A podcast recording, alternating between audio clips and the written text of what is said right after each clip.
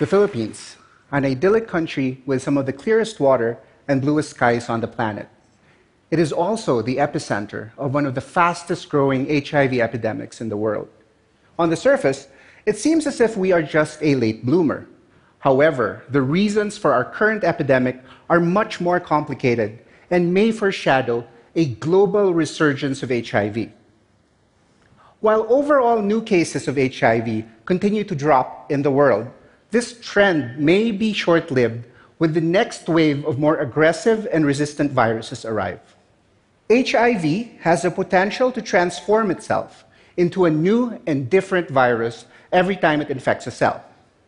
Despite the remarkable progress we've made in reversing the epidemic, the truth is that we are just a few viral mutations away from disaster. To appreciate the profound way in which HIV transforms itself every time it reproduces, let's make a genetic comparison.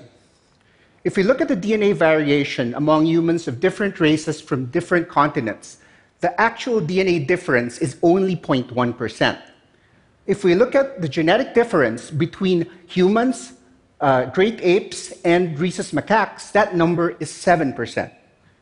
In contrast, the genetic difference between HIV subtypes from different patients may be as much as 35%. Within a person infected with HIV, the genetic difference between an infecting mother virus and subsequent daughter viruses has been shown to be as much as 5%.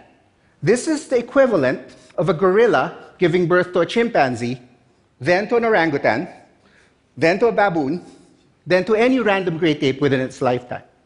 There are nearly 100 subtypes of HIV, with new subtypes being discovered regularly. HIV in the developed world is almost all of one subtype, subtype B. Mostly everything we know and do to treat HIV is based on studies on subtype B, even though it only accounts for 12% of the total number of cases of HIV in the world.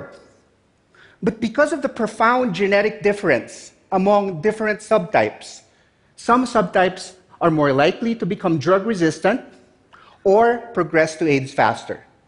We discovered that the explosion of HIV cases in the Philippines is due to a shift from the Western subtype B to a more aggressive Southeast Asian subtype AE.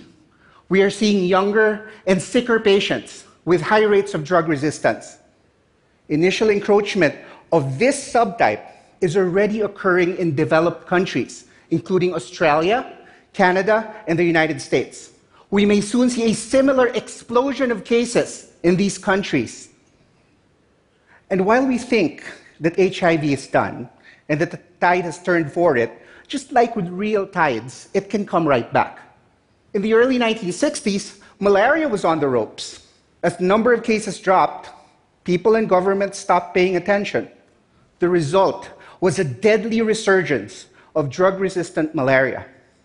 We need to think of HIV not as a single virus that we think we've figured out, but as a collection of rapidly evolving and highly unique viruses, each of which can set off the next deadly epidemic. We are incorporating more powerful and new tools to help us detect the next deadly HIV strain. And this needs to go hand in hand with urgent research on the behavior and proper treatment of non B subtypes. We need to convince our governments and our funding agencies that HIV is not yet done. Over 35 million people have died of HIV. We are on the verge of an AIDS free generation. We need to pay attention. We need to remain vigilant and follow through. Otherwise, millions more will die. Thank you.